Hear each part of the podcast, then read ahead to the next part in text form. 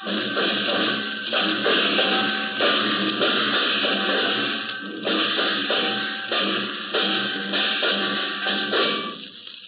里头看来往里长。大家好，欢迎收听《蜜獾吃书》，我是爱吃瓜的秦总。我是喜欢茶的北冥。我们今天要跟大家聊鲁迅了，嗯，可想而知这期录音我有多紧张，因为聊鲁迅聊不好是一定会挨骂的。我觉得你怎么样都会一定挨骂的。对，本身鲁迅也是非常的有争议。嗯从我小的时候，他是一个高高在上、没有任何人能去批评的伟大的文思格啊，文学家、思想家、革命家，一直到今天呢，有越来越多的人把鲁迅拿出来批判、反驳，甚至是把他塑造成只知道喊打喊杀的这么一个形象。嗯，其实这些都是很偏颇的。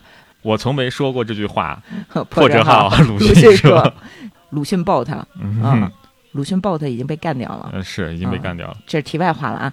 呃，我为什么会喜欢鲁迅先生呢？其实也是有循序渐进的过程的。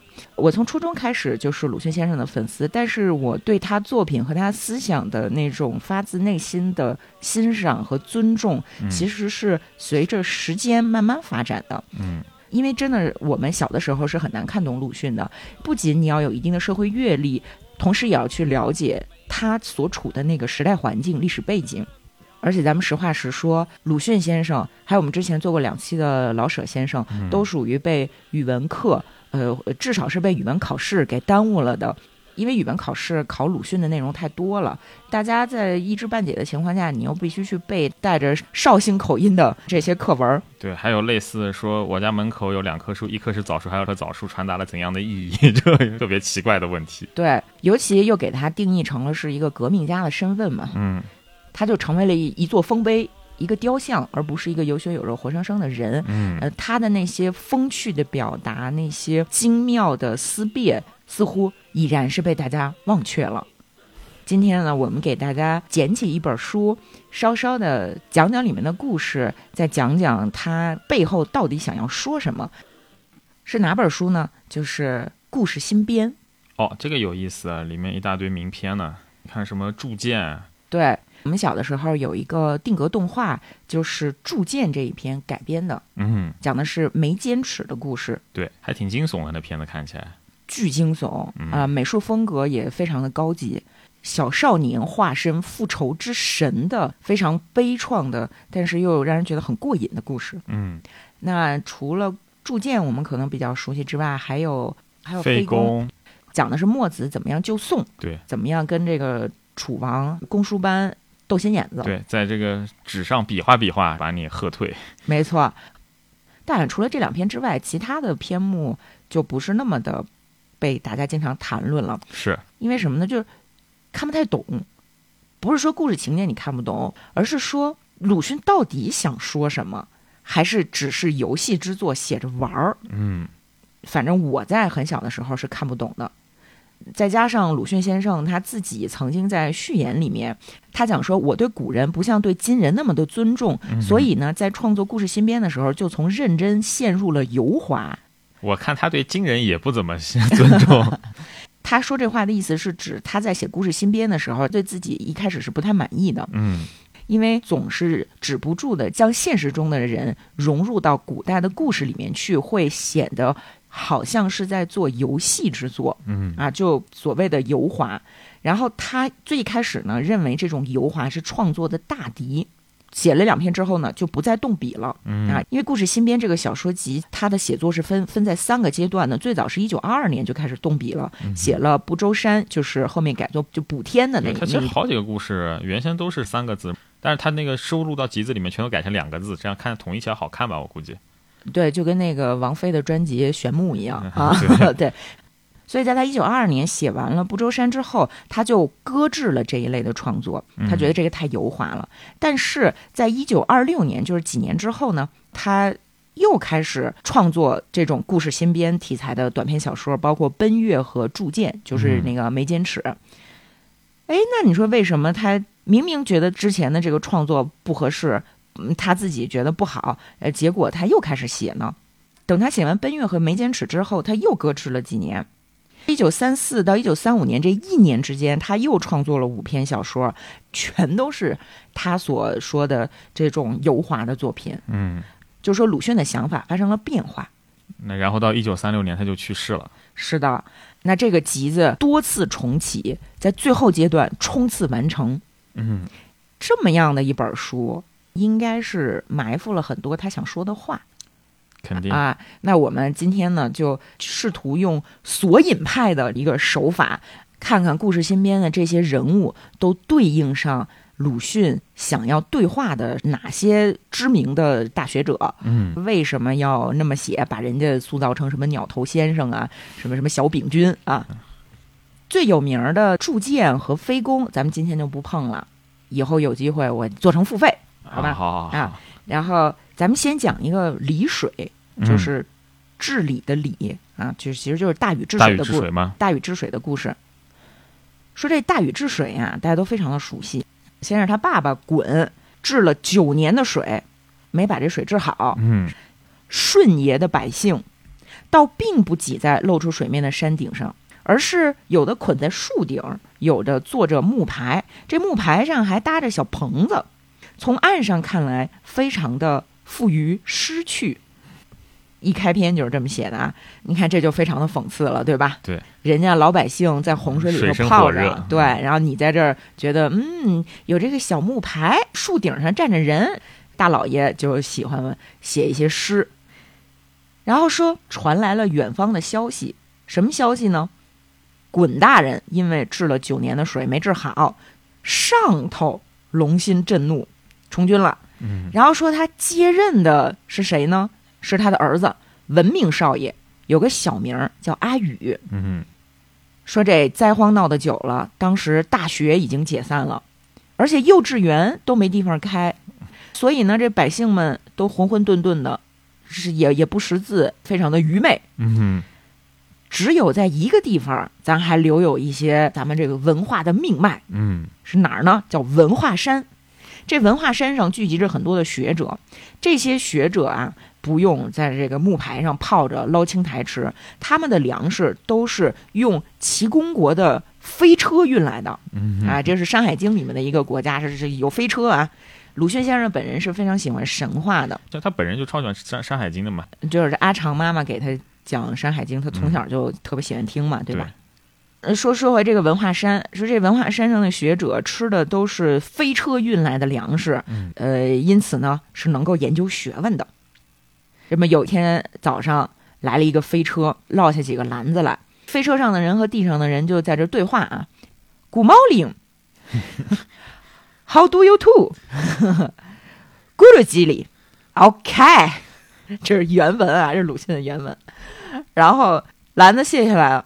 这飞车啾就飞跑了，天空中不再留下一点声音，学者们也都静悄悄的，干嘛呢？就在开始吃饭。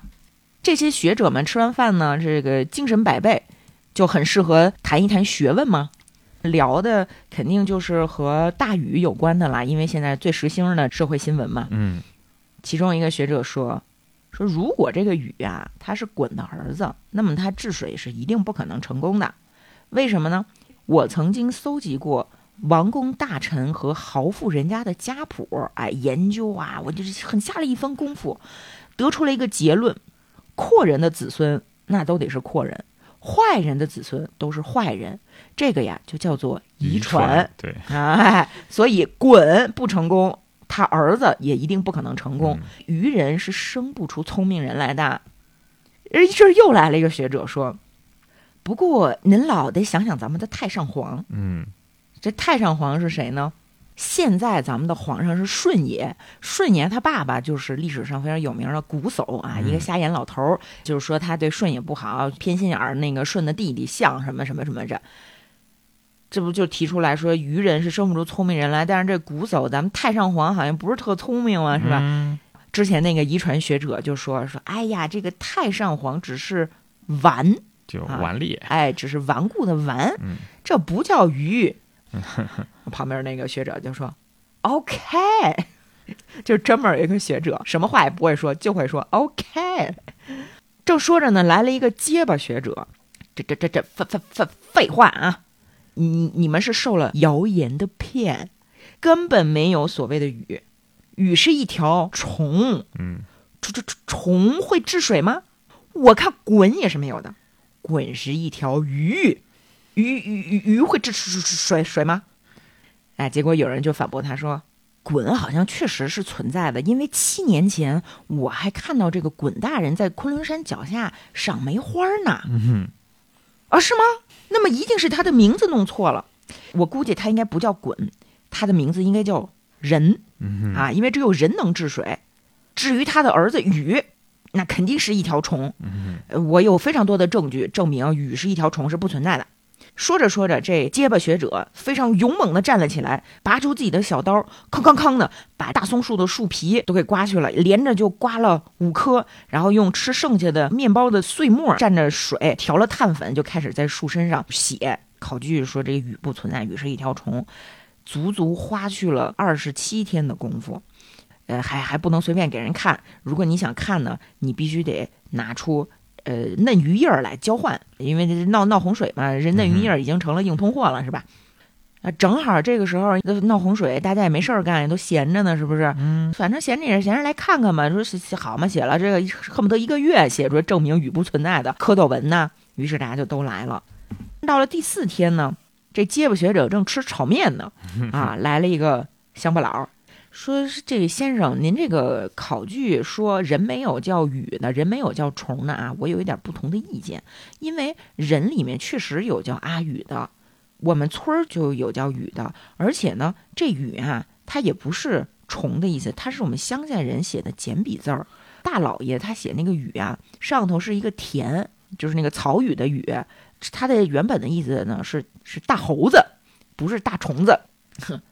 哼，然后这学者跳起来了，气得鼻子都红到发紫，炒面都没咽下去呢，说是人有叫做大大大猴子的吗？啊，有有啊，叫什么阿猴、阿猫、阿狗，这都有啊。旁边拿拐杖的学者正吃面包呢啊，嗯听见赶紧把面包放下，走过去说：“哎呀，牛头先生，你不要和他去辩论啦，这个县窝人啊都是蠢人。”转过头跟人家乡巴佬说：“把你的家谱拿来，我一定会发现你的上代、上上代都是愚人。”啊，我我们家没有家谱，家谱都没有的啦！你们这些东西实在是太可恶了。考证语不存在那个鸟头先生，这个时候就结结巴巴的说：“就就就用用不着家谱，我我的学学说是不会错的。之前有很多学者都都来赞同我的学说。”这乡巴佬说：“这不是明摆着的吗？您不是叫鸟头先生吗？难道您是一个鸟吗？您不是个人吗？”哎呦，我天！这话一出来，给这鸟头先生气的吧？那你竟然这样侮辱我，说我不是人！我要和你去高陶大人那里用法律去解决。哼高陶就是咱们神话当中断案的这么一个司法官员，嗯，法律的法的那个字儿，一开始不就说有一个一只脚的羊顶谁谁就有罪吗？是啊，就是归这高陶大人管啊。然后现在这个鸟头先生生气了，说你竟然侮辱我说我不是人，如果我真的不是人，我情愿大屁。然后还转头解释说大屁就是杀头，你懂不啦？你等着，你你别动啊，你别动，等我吃完炒面，我就跟你打官司。结果这个乡下人非常平静，跟鸟头先生说：“现在呢是吃午饭的时候，我们这些愚人的肚子和聪明人的肚子一样也要饿的，所以呢，很对不起，我要捞青苔去了。”划着他那个小木牌，嘚嘚嘚就划远了。这个时候，在这儿看卖单、看热闹的看客们说：“这好嘛，就不辩论了，那散了吧，散了吧。”也散了。就这么着，大半年过去了。嗯，这雨呀、还没到，是不是就足以证明雨并不存在呢？这都大半年了，这关老爷怎么还不现身啊？等到第十个月过去了，这飞车都来了十回了，传来了新闻，说雨确实是个人啊，不久就要到咱们这儿了。他确实也是水利大臣，嗯啊，因为原本的这种消息是不会激起大家什么反应，但是这一回的消息听起来好像是比较的可靠。为什么说这回比较可靠呢？因为有人在捞水草的时候亲眼看见过官船，哦，而而且呢，这人有证据啊，这跟跟大家聊天的时候，就展示自己头上一个乌青的大包，啊说这大包是从哪儿来的呢？就是因为看见官船回避的慢了，被官兵飞石把脑袋砸出一个大包来。啊大家哇，那这不是就是确凿的证据吗？从此这头上顶了个大包的人就变得非常的有名大家争先恐后的都来看他头上这大包。后来还被学者们给召进去了啊，啊上文化山上干嘛呢？学者要仔细的研究这个大包，说发现这大包啊是个真的大包。啊，于是鸟头先生也也没屁放了，也也不能再 坚持说雨不存在了，对吧？于是呢，说这个考据学没意思，我不玩了，你们玩吧。那我去收集民间的歌曲。啊 等到那个头上打出大包，过了二十多天，突然出现了大船，嗯来到了咱们文化山的附近。这大家一看是这么这么厉害的船啊，嗯乡绅呐、学者们赶紧就在文化山上就列队恭迎。看见最大的船里面出来两位白白胖胖的大员，嗯前前后后都是武士簇拥着，然后这武士穿的都是虎皮，赶紧迎接上来，迎到了最高的山峰上的一个石头屋子里头去坐好了。一番细心的打听之后，发现说，哦，这个不是雨，这只是考察专员啊，这只是来考察的。考察的两位专员进入到石头屋的中间坐定之后，就开始吃面包，啊，一边吃面包一边考察。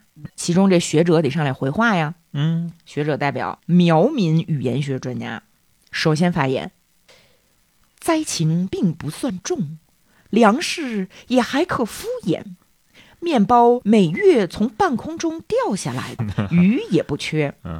嗯哦，至于那些下民啊，他们有的是榆树叶儿和海苔，饱食终日，无所用心。他们吃的那些东西呢，哎，我们也尝过，味道倒并不坏，很有些特别啊，很有些特别。旁边一个研究神农本草的学者，这个时候赶紧就接话茬儿，抢着说：“榆树叶里面是富含维他命 W 的，啊哈，海苔里面有碘，都集合于卫生，对人体很好的啊。”嗯那这个关于饮水问题啊，这个要多少有多少，发洪水嘛，这不废话。嗯可惜含一些黄土，饮用之前应该要蒸馏一下的。哎，鄙人呢指导这些老百姓指导了很多次了，可惜这些人冥顽不灵，绝对不肯照办，所以弄出数不清的病人来。哎呀呀呀呀！旁边一个穿着长袍的绅士赶紧抢着说：“说这洪水不也是这帮非常愚蠢的老百姓弄出来的吗？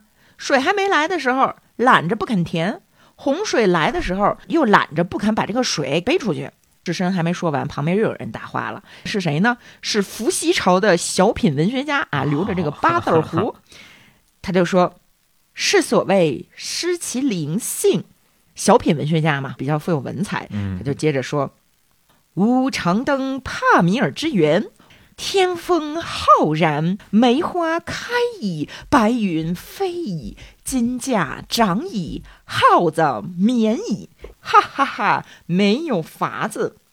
OK，就 就这么你一言我一语谈了小半天儿。考察的这两位大员非常用心的听着，最后呢，就是说各位学者，请你们合拟一个工程，把上述所说的写下来，汇编成一个公文，哎，汇编成公文，按格式写好，再写一种条陈，讲一讲善后的方法。安排完工作之后呢，两个大员回到船上去了。嗯这第一天的工作就完成了啊。嗯第二天，那因为路上劳顿，所以也不不办公不见客。到了第三天呢，学者们一起请两位大员赏松啊，去欣赏古松。下半天呢，咱们去钓黄鳝好啊，要这个娱乐一下，消遣娱乐一下。到第四天呢，因为考察太累了，所以呢也不办公，也不也不见客。到了第五天的午后，这两位大员非常辛勤的要传见下民代表。嗯这下民代表啊，在四天前大员刚到的时候，这些下民们就开始推举了，大家都很害怕。民当然是怕官呢，天经地义嘛，所以谁也不愿意去当这个代表。最后呢，就推举那个头上有大包的，说你见过官船，你有见官的经验啊，啊啊，所以你必须去。他也不愿意啊，啊所以他就哭着就就说不不不，做代表勿宁死。啊，那你说不去就不去吗？老百姓就把他围起来，没日没夜他就就骂他，责以大义，说你这个人如此的利己，如此的个人主义，你为什么都不顾公义呢？如果你再这么自私下去，你将为华夏所不容啊！还有更激烈的，捏起拳头就说说你如果不负这回水灾的责任，我可就要揍你了啊哈哈，啊！这回是拳头，下回可就是 U 型锁了呀！结果大包兄呢，被他们这么连轴转的折磨啊，嗯，他就觉得我我与其被逼死，还不如一咬牙一瞪眼，心一横，我就去见关老爷，去做为了公益的牺牲，横竖都是死嘛，对吧？于是到了第四天头上，终于答应了。哎，这个时候呢，大家就把这个拳头纷纷变成了大拇指，给他点赞，你真棒啊，真是我们中华民族的好儿郎。这个时候呢，又有几个勇士觉得十分的嫉妒，就是说，哼，他也算好人郎。我要我的话，我早就答应了。不管怎么说吧，第五天早晨，大包代表站在岸上等着被传唤。大员们终于传唤他了，然后他啊，两只脚就是发着抖，就走到官船上去了。哎，很奇怪，拿着长矛的官兵，穿着虎皮的武士都没有打我，也没有骂我，也没有拿石头丢你。哎，也没有拿石头丢我，我就这么一直走到了大船的中舱。哎呀，真是豪华呀！这熊皮豹皮，许多的瓶瓶罐罐，哇天哪，这眼花缭乱，没见过都没见过。定神一看，对面坐着两位又胖又大的官员。你是百姓的代表吗？啊，他们叫我上来的。你们怎么样？什么什么怎么样？没没听懂吧？就不回话，就傻了。啊，你们过得还好吗？啊，托大人的鸿福，还好还好。敷敷衍衍，浑浑，哎，这话还没说完呢。另外一个大员就说：“吃的呢？吃的呀。”啊，有啊，叶子呀，水苔呀，都还吃得来吗？啊，吃得来，吃得来，我们这是吃惯了的。呃，只是有些小畜生还要嚷，还还要说不满意啊，这人心都在坏下去。他妈的，我我们就揍他。这时候，大人们笑了起来，其中一个对另一个说：“这家伙倒老实。”这家伙一听，非常的高兴啊，这表扬了，被大人称赞了，然后他胆子就大了。这个时候就滔滔不绝的开始说说这个禀告大人啊，我们是总有法子想的。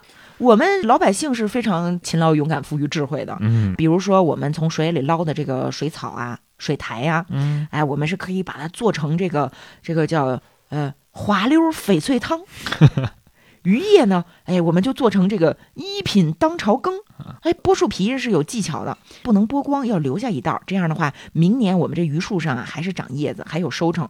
哎，如果托大人的福，还钓到了这个黄鳝啊，嘣嘣嘣就说，这大人就不爱听了，就你们这些下人啊，就讲的这些事儿，差不多就得了，是吧？连着打了两个大哈欠，就打断了大包兄，跟着这个大包代表说：“呃，你们呐，你一个工程上来啊，把这个呃问题呀啊、咱们这个呃写写清楚啊，呃，那么最好呢，还带一个贡献善后的方法的这个条陈啊，这样就比较清晰，知道了吧？”大包代表说：“可是我们不会写呀。”难道你们不识字吗？唉，真是不求上进。没办法，那这样吧，把你们吃的东西挨个的捡一份儿呈上来，就当做我们这次考察的结果。嗯，于是大包代表就又高兴又害怕的退下了。退下之后呢，赶紧把大人的吩咐传给岸上、树上和木牌上的居民，仔细的叮嘱说。咱们这回啊，可是要呈给上头去的啊，一定要做的干净、细致、体面，听见了没有？这居民一看大包代表回来了，还传达了大人的旨意啊，赶紧就忙活起来了，有洗叶子、切树皮那什么的。然后大包代表自己没闲着呀，他自己干嘛呢？做盒子，因为你要把吃食儿呈给大人，不得有一个良好的包装吗？嗯，就开始锯木片儿，把这木片儿锯得光溜溜的。拿到山顶上去，请学者写字儿，写一个叫“寿山福海”啊，这让大人看了多么的欣慰啊！然后他自己呢，也想借机再请学者给他写一个表示自己非常荣幸的，留着做纪念的，叫老食堂。你不是夸他老实吗？对，因为大元之前说什么这家伙倒也老实，学者不肯给他写“老食堂”三个字，只写了“寿山福海”。盒子做好了呢，反正什么滑溜翡翠汤一品当朝羹啊，这都装上了，呈给了两位大员。两位大员就带着这些考察结果回到京城了吗？嗯，在家里休息了几天。水利局的同事们开始给他们接风，大摆宴席，慰劳奔波辛劳的考察大员。啊哈，就开始吃吃喝喝，吃吃喝喝的时候，考察员们肯定是要讲一些水乡沿途的风景啊，说芦花似雪，泥水如金，黄鳝肥美，青苔滑溜等等。说着说着呢，取出收集来的这些民间的食物，哎呀，这个匣子非常的精巧，上面写着文字，有的是什么伏羲八卦体，有的是这仓颉鬼哭体啊。同事们就来鉴赏，哎，同事们都是大学者嘛，嗯，就说这个好，不不不不不，那个好，吵来吵去，最后决定以一块写着“国泰民安”的盒子为第一。除了说这文字写得好啊，立言也是很得体的，有大局观，对吧？等评定完这个工艺美术之后，该考察盒子的内容了。大家就称赞说：“你看，还得是咱中国的老百姓，是吧？这这饼怎么这么精巧？松皮都能做得这么的细腻，这么的清香。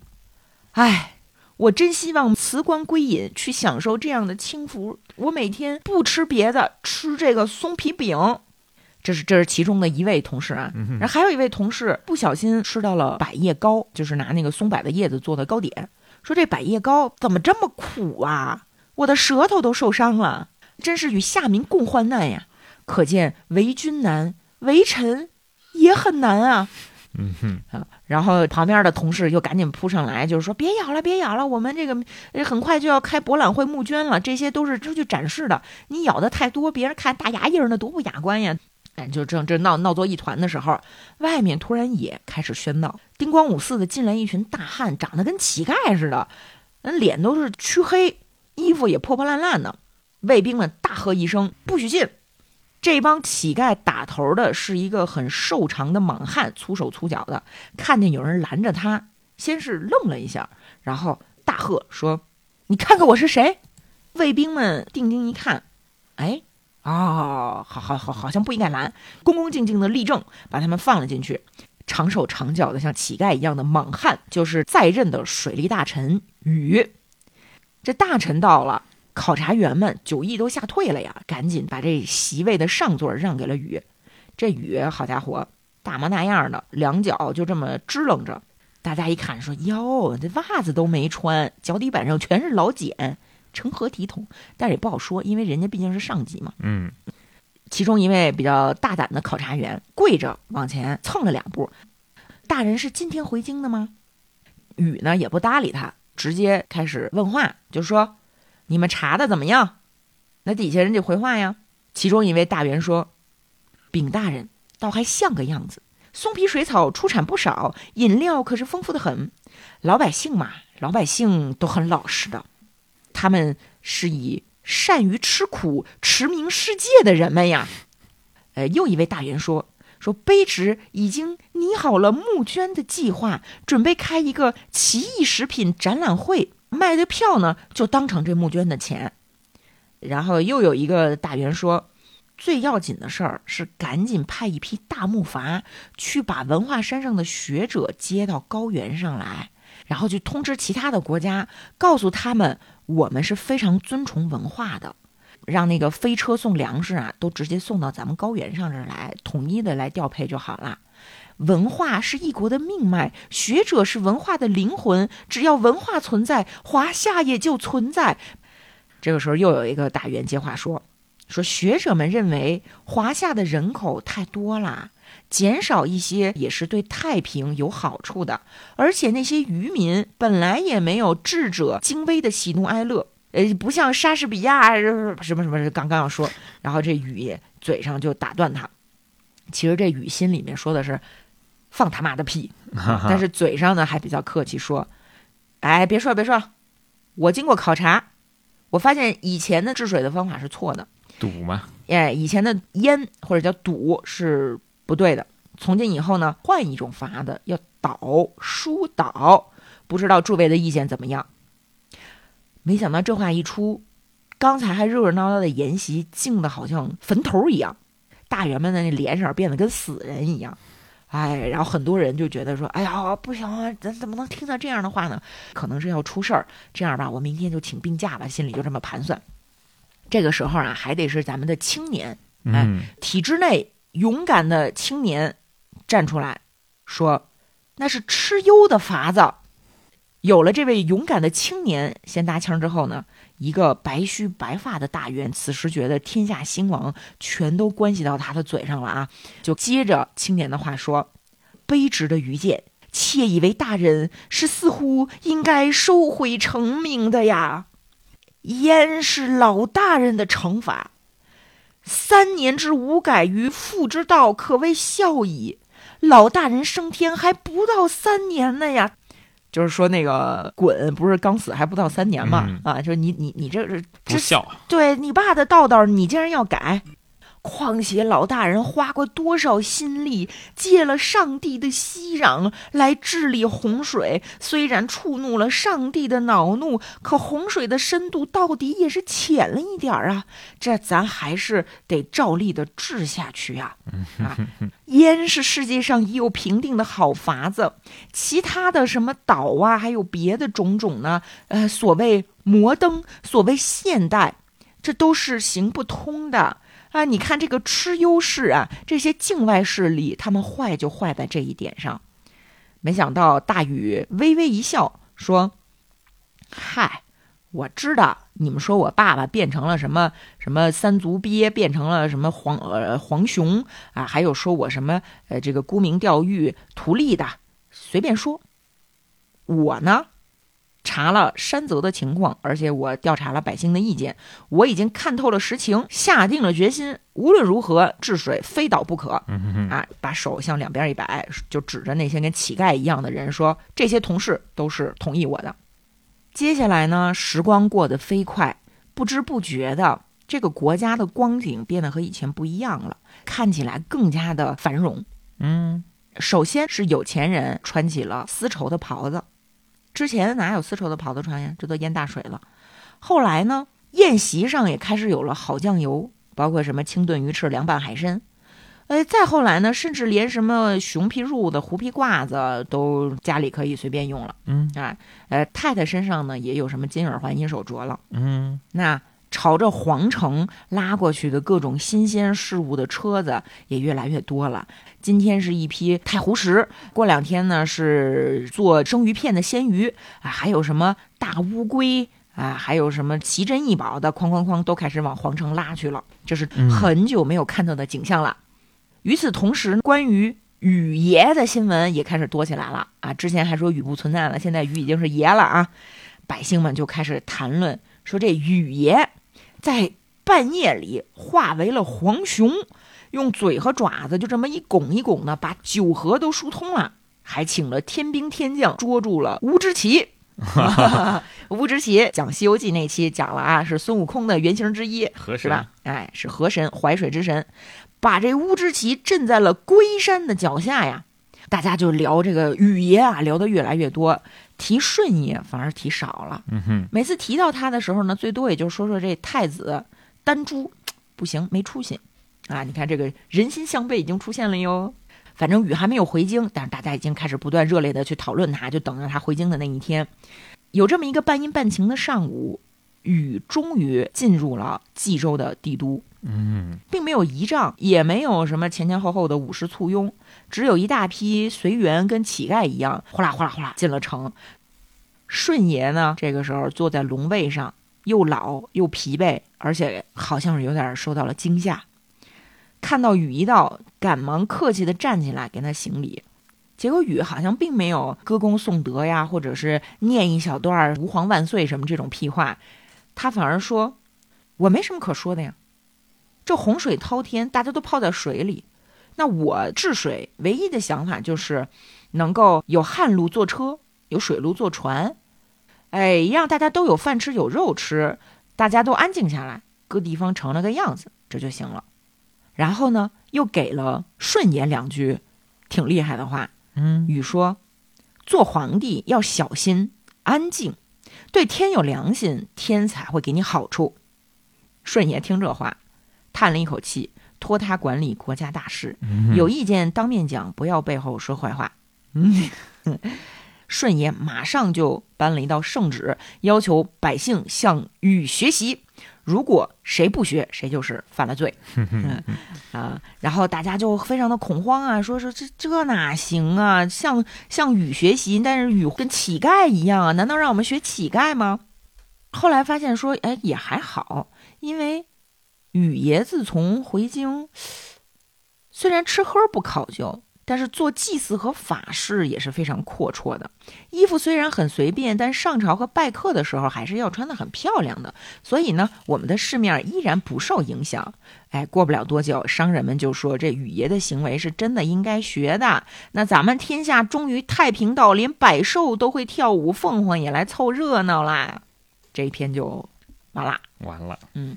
这个故事大家听起来应该会觉得非常的讽刺，对吧？对官僚啊，对统治阶层有那种很辛辣的抨击，对老百姓，对老百姓也是讽也是有也是讽刺啊，就是所谓对国民性的一种无情的揭露。嗯，但是如果只把鲁迅看成是投枪制棒的战士，对中国文化并无思辨和理解的话，那么其实也是一个误解。其实，在《离水》这一篇当中，是暗藏了鲁迅与顾颉刚和胡适的对话啊？是吗？啊，呃，顾颉刚也有念成顾颉刚的，嗯，这个我没有考据，大家不要挑我的错，明白是谁就行了。因为当时这些先生也都不会普通话，人家这个名字也都是根据自己的方言去念的，这不必去掰扯。那我们就说，为什么《离水》这一篇？在当时的人一看就知道是怎么回事儿。咱先从这个八卦的角度开始说，认为羽世虫不是人的学者鸟头先生，他不是鼻子会红的发紫吗？嗯，顾颉刚先生就是非常有名的红鼻子。哦，包括鲁迅在另外一篇铸剑里面写眉间尺，说眉间尺很不喜欢红鼻子的人。哦，这感觉是有私仇是吧？包括二十年代鲁迅在厦大时期写的两地书当中，给顾颉刚起了一个外号叫“朱山根”，朱是朱红色的朱，山根就 是鼻子这个地方啊。那鲁迅和顾颉刚交集并不多，但是他们两个之间矛盾还是比较大的。嗯，有人认为这个矛盾主要是出现在厦大时期，因为他们两个都在厦大待过。对，据说鲁迅当时觉得顾颉刚在厦大是有弄权的嫌疑的，因为顾颉刚一直向校方推荐自己认可的人，反对鲁迅和别的教授推荐老师去厦大啊，啊，所以鲁迅不太喜欢他，但是一再写文章去讽刺顾颉刚，到底是不是在报私仇呢？鲁迅先生自己就曾经说，虽然大致和个人斗争是有关的。但是我讽刺他实为公仇，绝非私怨，就把话挑得很明白。说我和顾颉刚之间的争论呢，是因为我们两个的治学观点是截然相反的，所以我们其实是公敌，而不是私仇。那你就是这很奇怪啊？为什么这两位学者之间能闹出公敌来？首先，我们来看顾颉刚，他是一个什么样的学术路线？嗯。哎，在咱们中国的史学界呢，有一个非常著名的，算是运动吧，叫古史变，古代历史之变，一直到今天，包括互联网上的很多议论，其实都在继续着这一场古史变。嗯，讲的是咱们上古时期的，像尧舜禹，到底存不存在？对，就这些人物到底存不存在？呃，《史记》当中写是存在的。整个古代人们也鸟生鱼汤嘛，是不是？开口闭口肯定是要提尧舜的。但是到了民国时期呢，咱们开始就要用科学和理性的态度来对待一切学科，所以以顾颉刚为代表的古史辨的这学术录像呢，就认为说我们应该去辨伪，那历史上没有证据的东西，我们就应该认为它是假的。嗯，顾颉刚提出来，汉代或者战国是大规模伪造古史的时期，尧舜禹是古代黄金世界的后人虚构出来的。今天咱老说这什么西方唯史论，说这个苏格拉底什么亚亚里士多德全是虚构出来的，对对吧？在民国时期，顾颉刚是认为尧舜禹是虚构出来的。嗯他说：“我对古史的主要观点不在它的真相，而在变化。就是说，我们并不是认为古代历史没有价值，它是否真实并不重要。我们重要的是通过这些虚构出来的人物，他们到底是怎么回事，去理解古代历史。但你要想去踏踏实实的做学问，首先要求真，你首先要把伪去除掉，去伪存真。”所以顾颉刚实际上是否定了神话的文化本根，他否定了古史有一个真正的源头，嗯没有源头就是编的。而且呢，他秉持着一种现代学术分科的思路，也就是说，神话和古代历史、神话和文学、文学和古代历史是必须区分开的。而在呃刚才提到的这几个学科当中呢，神话和文学是低于历史的，它是一种趣味，而并不是真正的科学。啊，它甚至是把历史研究都作为一种学术趣味。而大禹是否存在的问题，就是古史辨中一个非常非常重要的议题，也是最有名儿的一个议题，就是围绕着禹是人还是神发展起来的。那顾颉刚就认为说，禹并不是一个人，他也不是神，它只是青铜鼎上所铸造出的一个动物，它其实就是一个虫。它根据《说文解字》把大禹的禹解释成虫也。于是鲁迅先生在《离水》这一篇当中，就让鸟头先生说出“禹是一条虫，鲧是一条鱼原来是这么回事情。”。在这儿呢，鸟头先生他是非常滑稽的，对吧？嗯所以我们就可以看出来，鲁迅先生很明显是反对顾颉刚的说法的，才让他和顾颉刚成为了所谓的公敌。哦啊按咱们一般人的印象啊，是作为一个呃左翼的斗士，鲁迅先生应该是很喜欢所谓的变伪，很喜欢唯物，很喜欢这种启蒙的现代思想。咱们一定要把这个事儿特较真儿，对吧？嗯错了。鲁迅先生本身在他的中国小说史略呀，呃，在他的这个破恶生论呀等等等等的作品当中，反复的去说，我们的神话包括迷信是非常重要的，反而是由所谓的理性主义导向的功利主义，才使中国的国民性变得非常的奇怪。嗯，哎，这个听起来就不太像是一个左翼斗士的话嘛，对不对？是是，嗯，鲁迅在中国小说史略当中认为神话呀是宗教的萌芽，是美术的尤起，也是文章的渊源。嗯说我们中国在最早的时候，在原始阶段，以崇拜万物为文化的本根。而那些借口科学、怀疑中国古然之神龙的人，呃，实际上呢是在食外人之鱼唾，就是在食西方的牙慧。这种所谓的这个这个理性主义呢，一定要用洞穴判断神龙是否存在，它其实存不存在并不重要。并不重要呀。嗯因为龙这个东西是我们古民的神思所创作的、所创造出来的，而这种神思是可以也应该获得发扬的。嗯那些打着理性主义、科学精神去嘲笑人们相信神话的这个事实的人呢，实在是大错特错。在这儿，我们也可以看出来，就是顾颉刚他受到的是理性主义、实证主义的科学方法论的影响，而鲁迅先生呢，他受到的是德国和日本从十九世纪开始的浪漫主义的影响。嗯，他们两个都没有错，对吧？对，都没错。都是很厉害的学者，都非常的有见解。呃，出发角度或者他们站的地方都不一样，立足点都不一样。顾颉刚先生对鲁迅的历史研究也是很瞧不上的、啊。他曾经在给朋友写信的时候，就直接说鲁迅的历史研究是我瞧不起的，这是他原话哈哈哈。啊。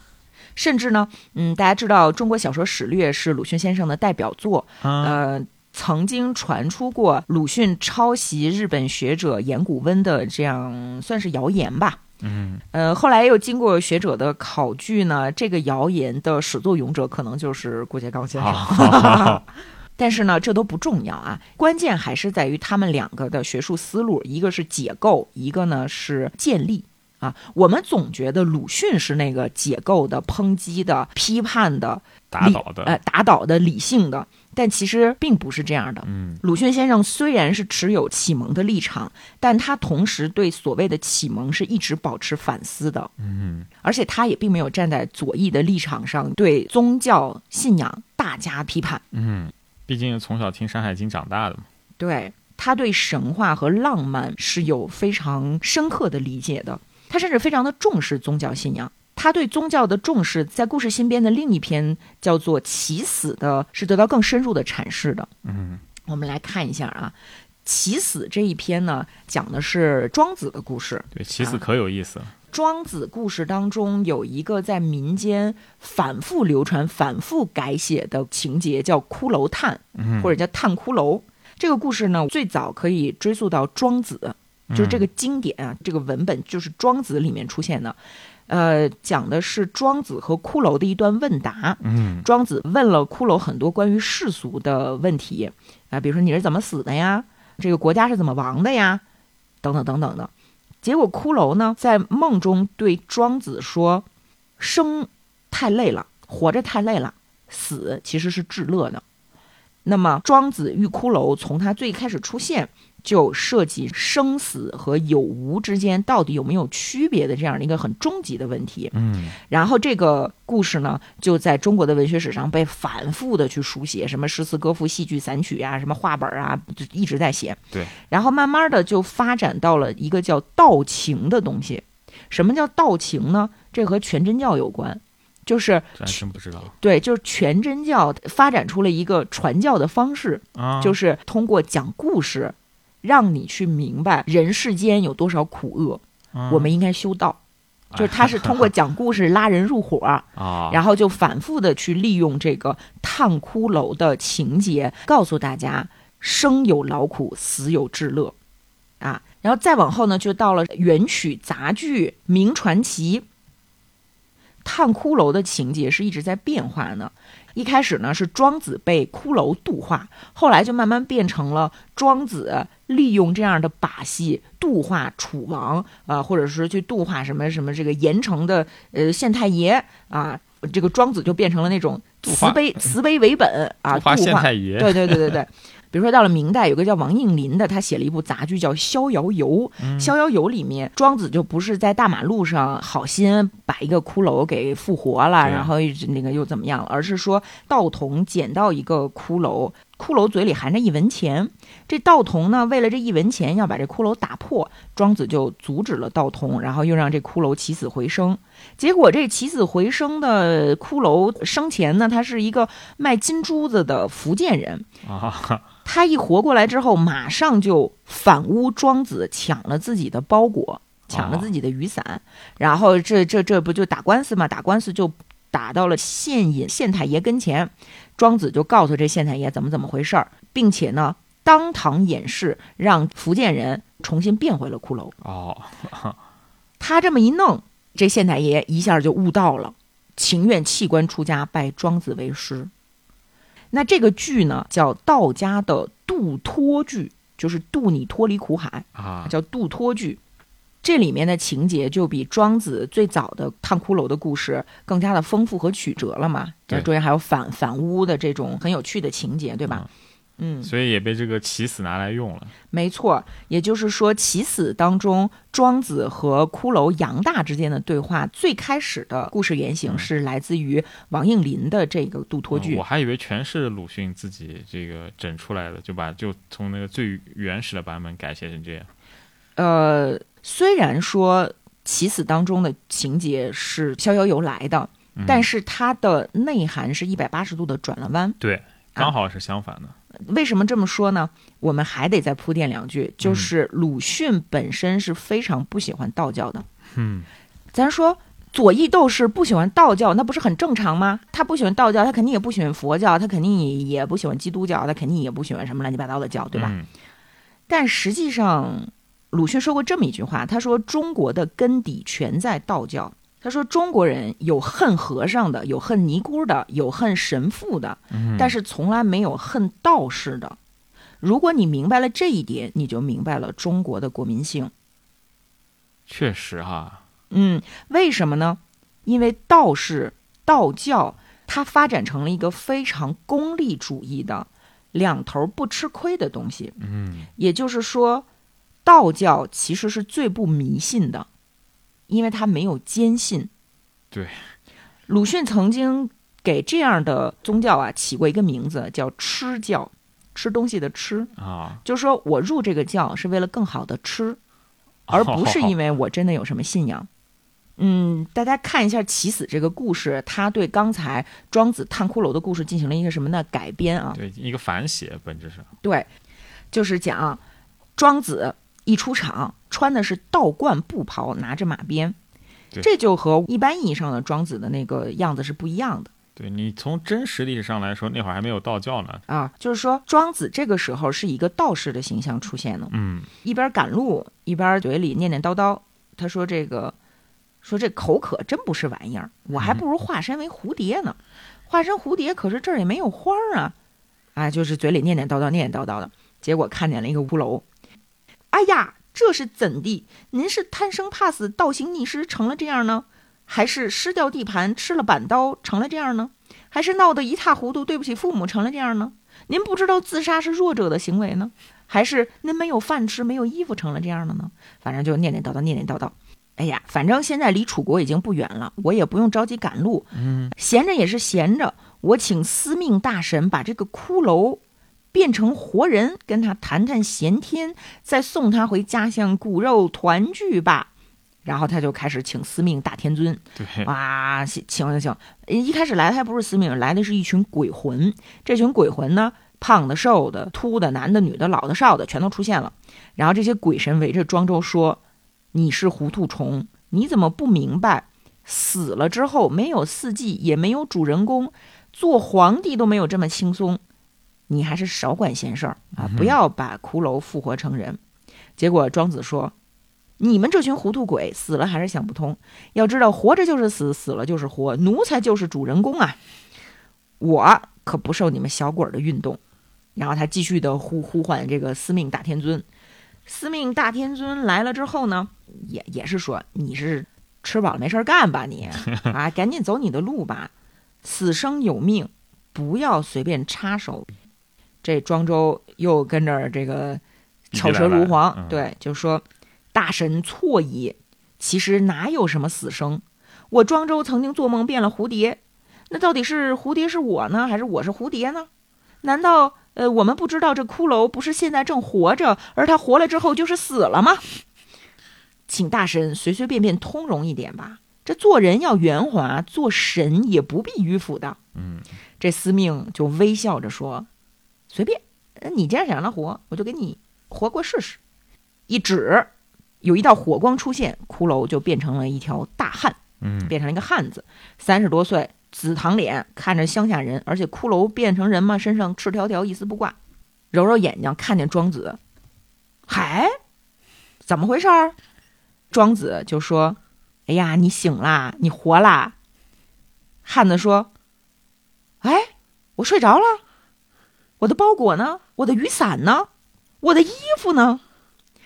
庄子微笑着，云淡风轻的，呃，很潇洒的对他说：“你静一静，不要慌，你是刚刚活过来的，你的东西呢，肯定是已经烂了或者被人捡去了。嗯，我且问你，你姓甚名谁？你是哪儿的人呢？”这汉子说：“我是杨家庄的杨大呀。”啊，那你是来干什么的呢？我探亲去的呀，不提防在这儿睡着了。然后又开始问说：“我的衣服呢？我的雨伞呢？我的包裹呢？”嗯，庄子就老跟他说：“说你静一静。”你静一静啊！我要跟你闲谈啊！我我要知道你是什么时候的人。这汉子说什么？什么叫什么时候的人 啊？我的衣服呢？我的雨伞呢？我的包裹呢？庄子就，你这个人真是糊涂的要死！你专管自己的衣服，真是一个彻底的利己主义者呀！你是人，你都没弄明白，你是什么时候的，你都弄不明白，你找衣服干什么呢？我且问你。你先前活着的时候，村子里出了什么样的故事？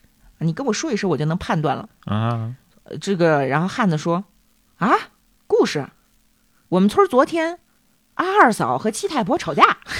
”然后庄庄子说：“这事儿太小了，你得说大一点的，说大一点的事儿，我就知道了。”嗯，汉子说：“大一点啊，那这个杨小三儿被表彰成了孝子。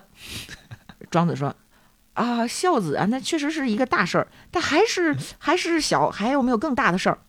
就是因为这个事儿，大家都闹起来了啊，闹起来了啊，有有有，三四个月的前头，因为孩子们的灵魂被抓去给露台垫脚了，露台啊，嗯吓得大家鸡飞狗跳的，又拿出福袋来，都给孩子们带上。嗯，庄子一听说，哟，露台，那那看知道了，知道了，你是纣王时候死的。嗯哎呀，不得了，你已经死了五百多年了呀！我的天，这汉子生气了，说懵逼了。说你说什么呢，先生，我跟你是初会，不要开玩笑。我就睡了一会儿，什么死了五百多年？你快把我的衣服、包裹和雨伞还给我。然后庄子说说别别别别着急，我来研究一下你是怎么睡着的呀。然后就说是我这个什么眼前一黑怎么着的啊？然后这庄子就推理出来了啊，说推理出来你是商朝纣王的时候走到这儿遇到了强盗，给你一闷棍。嗯，五百年过去了，我们现在已经是周朝了，所以你的衣服已经找不着了，你懂了没有？呃不不懂不懂，你赶紧把我的衣服、包裹和雨伞还给我。庄子说：“你这人真是不明事理。你原本是一个骷髅，我把你活转过来的，我都不要你的谢礼，我都不要你复活费。对我都不要你复活费。所以呢，你坐下，好好的给我讲一讲纣王那个时候是怎么回事儿啊，嗯满足一下我这个历史学者的好奇心。这汉子就听不懂，就很生气嘛，继续跟他掰扯。他说：“说你要真有这本领，把我弄得赤条条的活转过来有什么用啊？我怎么去探亲啊？而且我醒过来，这儿只有你，我不找你找谁要啊？嗯于是呢，就拉着他说：“走，咱们去见保甲。”庄子就赶紧说：“哎，别，你慢点，慢点，我这衣服已经旧了，很脆，给我拉坏了可不得了。你且不要着急，先听我说几句话。说这衣服是可有可无的，也许有衣服对，也许没有衣服对呢，啊，是吧？所谓是鸟有羽，兽有毛，黄瓜茄子赤条条，彼亦是非，此亦是非。你固然不能说没衣服对，但你又怎么能说有衣服对呢？”汉子说：“放你妈的屁！你不还我衣服，我先揍死你！” 这俩人就拉扯上了啊，而且还开骂。这汉子说：“你弄死我算了，你要不弄死我，你必须还我的包裹。我的包裹里面有有有钱吧，有白糖吧，有什么枣吧。”庄子说：“好啊，你让我弄死你的啊，你可别后悔。”然后就开始请司命大天尊啊，念念念，急急如律令，敕敕敕，天地玄黄，急急如律令，太上老君，哒哒哒哒。结果呢，没人搭理他。大司令，大司令烦了已经。烦死了。然后汉子就说：“死了没有呀？” 说你不要再胡说了，你赶紧赔我的衣服。嗯，庄子说：“你还敢动手？你这不懂哲理的野蛮人！”汉子说：“你这贼骨头，你这个强盗军师，我先我先剥了你的道袍，拿你的马赔我的什么枣啊什么的。”呃，结果这个时候庄子呢没有再跟他掰扯，啊，而是从道袍的袖子里摸出来了警笛，狂吹了三声。不久，从远处跑来了一个巡视啊，嗯一个巡逻的警卫。这巡逻的警卫一边跑一边喊：“抓住他！抓住他！这舅子，舅子骂人的话嘛。”然后汉子呢，赶紧抓住了庄子，也冲着那个警察喊：“抓住他了！这舅子！” 等警察跑过来呢，庄子就歪着头就说：“这算什么？我叫你来，你倒抓我！呵，你抢了人家的衣服，还自己吹警笛，然后你你这舅子，你这混蛋，我要揍你！”然后这这庄子说：“你先等会儿啊，我是路过在这儿的，看他死在这儿，救了他，他倒缠着我。你你看看我这样子，是是抢人东西的吗？你看我这道袍。”这警察说：“知人知面不知心，谁知道你什么人？咱局子里头细细的审问。”庄子说：“那可不成，我正赶路呢，我要去见楚王。”哎，这“楚王”两个字出来之后，警察一下吃惊了，松开手，细细的打量庄子的脸，说：“啊，那么您是七？您是七七？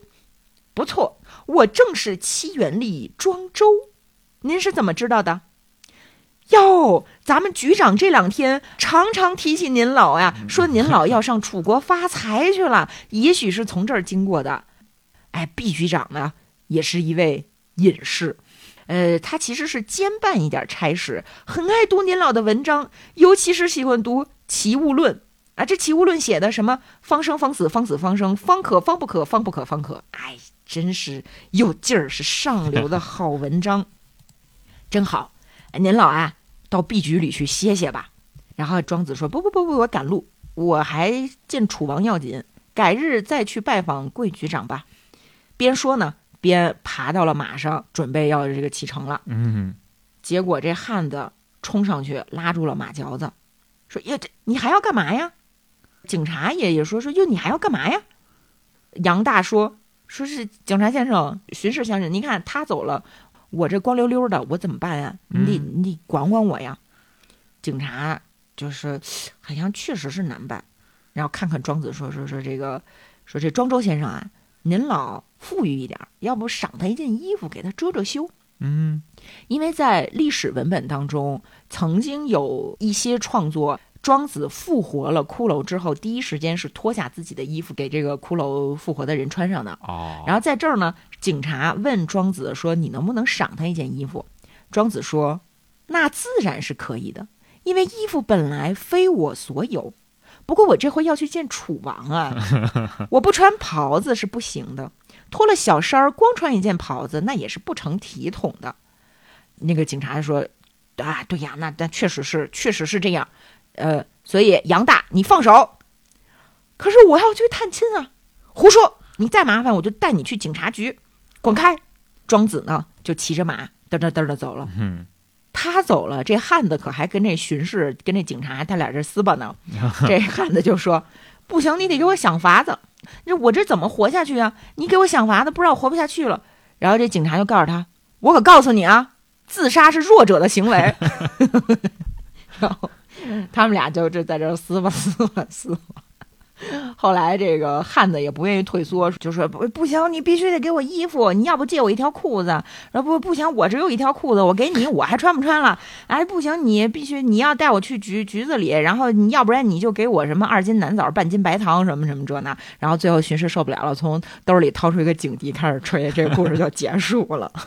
你看。这一篇当中的所有情节都是在过去的道教度脱剧或者叫这个道情，呃，劝人入教的故事当中是有原型的嘛？对，嗯，就把原先特别形而上的东西放到一个很真实的语境里面。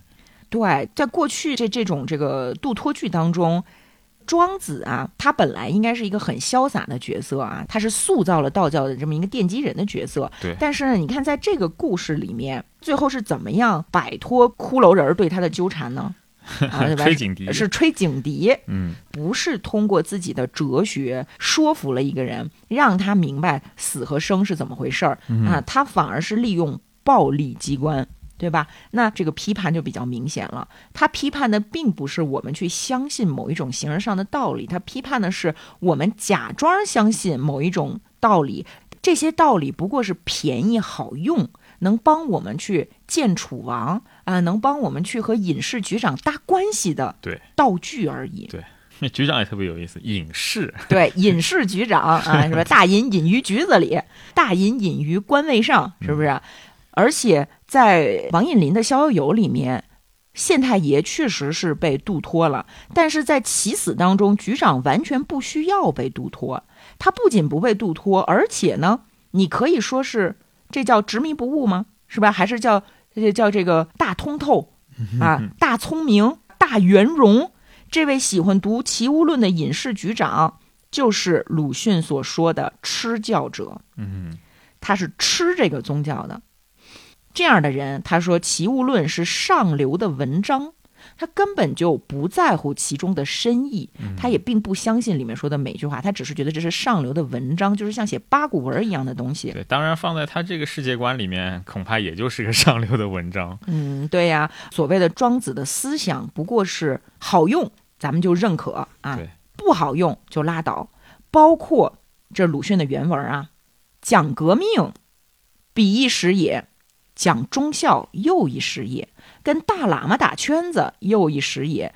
也就是说，不管你是声称自己信道、信佛、信基督，还是闹革命，无非就是方便我吃，这就是好玩意儿。所以，鲁迅先生曾经写过一篇非常著名的文章，叫《破恶生论》，当中他提出来：伪事当去，迷信可存。就他不认为。迷信比伪饰更可恨。啊，按道理来讲啊，在晚清民国那个时期，所有的看似有识之士都在提倡科学理性，但是呢，鲁迅却首先回顾科学发展的历史，去讲功利主义的科学观。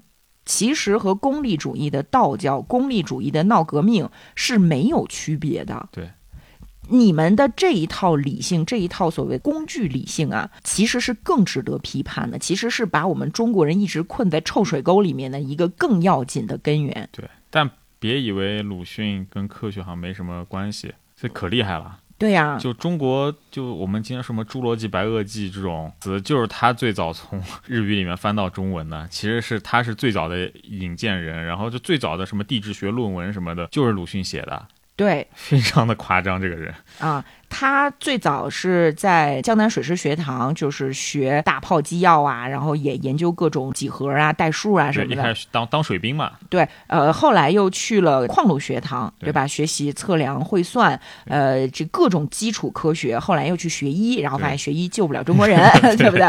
后来呢，鲁迅先生主要展现在我们一般读者面前呢，是非常理性的一面。嗯，可是鲁迅真正特别牛的地方，他真正值得我发自内心的钦佩的地方，嗯并不是斗士的形象，而是说他的观点比一般的科学界、比一般的史学界更加的高级。对他不是所谓的科学癌。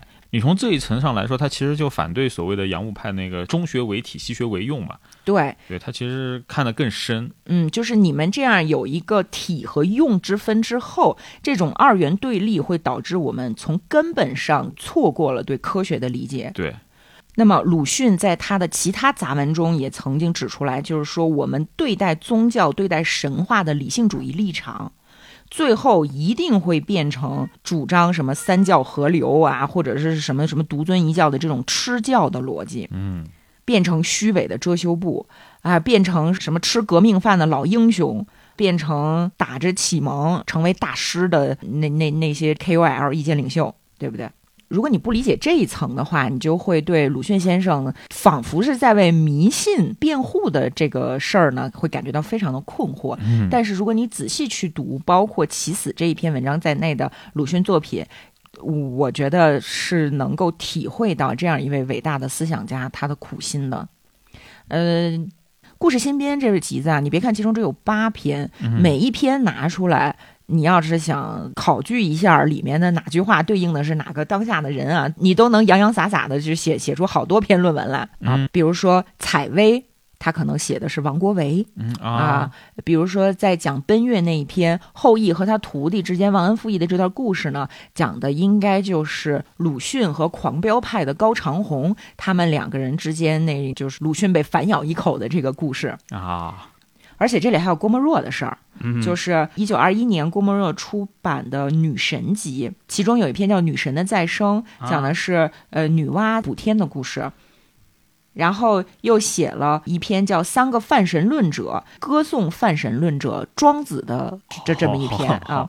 第二年，第二年十一月，鲁迅就写下了那个《不周山》，也是女娲看到这些小人儿、共工、颛顼他们打打架把天给弄漏了，然后他就补天，然后后来女娲被累死了。嗯，后来就写了那个《起死》，那《起死》庄子就不用说了嘛，对，粉丝？庄子，嗯，然后郭沫若还写了《洪水时代》，写了什么那个《孤竹君之二子》，《孤竹君之二子》其实就是采薇的故事，啊，不食周粟嘛，对吧？后来呢，嗯、又写了《函谷关》，《函谷关》讲的是老子。啊，然后你看鲁迅在一九三五年写丽水、采薇、出关，这都是同样的人物啊。